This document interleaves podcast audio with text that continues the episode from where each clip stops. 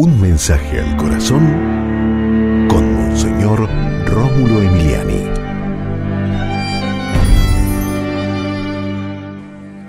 No nos dejes caer en tentación, dice Jesús, que al Padre le debemos pedir. La tentación la tendremos siempre, de diferentes maneras.